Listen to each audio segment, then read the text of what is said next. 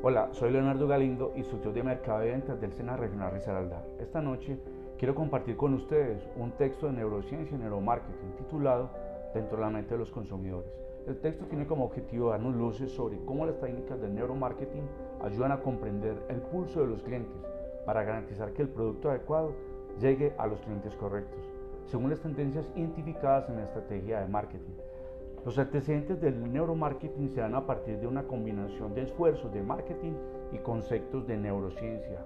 El término neuromarketing se introdujo en el año 2002 por el profesor Gerald Salman, marketing holandés, para estudiar la respuesta emocional y cognitiva de las personas a los medios de comunicación o estímulos del marketing.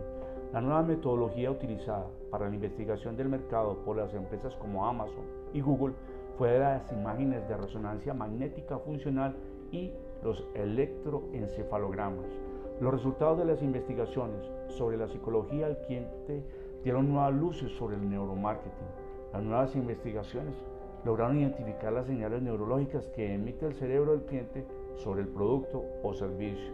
Otro resultado es que para encontrar una respuesta del cliente, la empresa debe conocer la acción y calcular las técnicas de neuromarketing. Solo así podrá conocer la visión que el cliente tiene hacia el producto o servicio.